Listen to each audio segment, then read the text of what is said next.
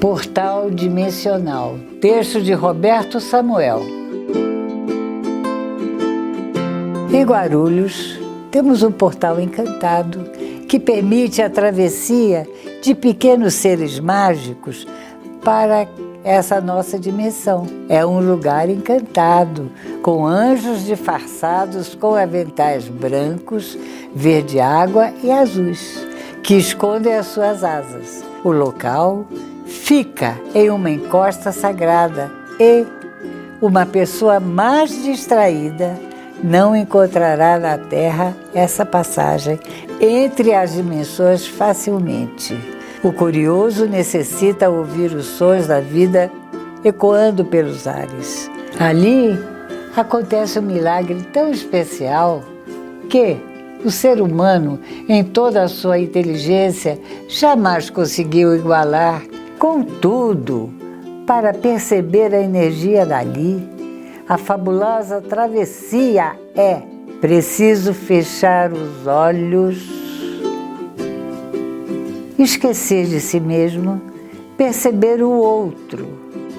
Como uma bênção adicional a nós, pobres mortais, já desprovidos da divindade celeste, devido aos nossos próprios erros. Nos é dado o tom de segurar os cordões que mantêm a boa energia fluindo entre as dimensões.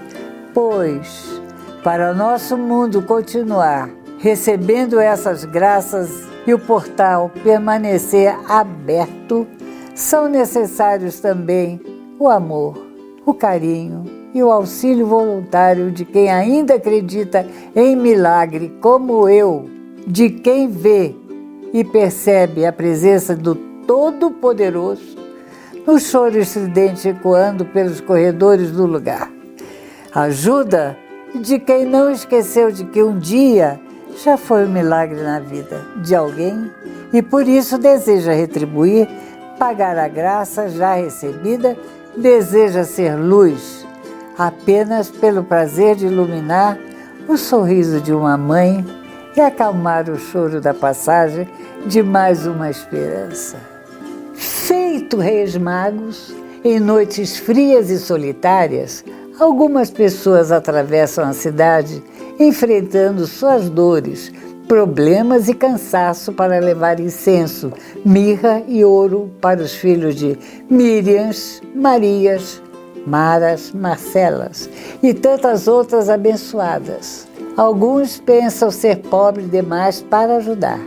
Esquecem que o maior presente é ser presente, é estar presente, enquanto há tantos ausentes se escondendo atrás da falta do tempo.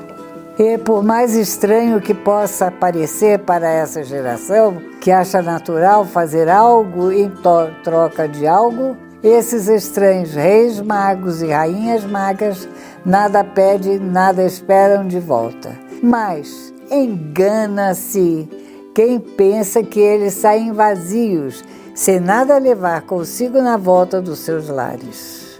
Antes mesmo do sol nascer, de um novo dia raiar, bate a sua porta um José pobre, vindo da mais distante periferia da cidade, trazendo em seus braços sua adorada Maria, com dores de parto para dar à luz a Jesus.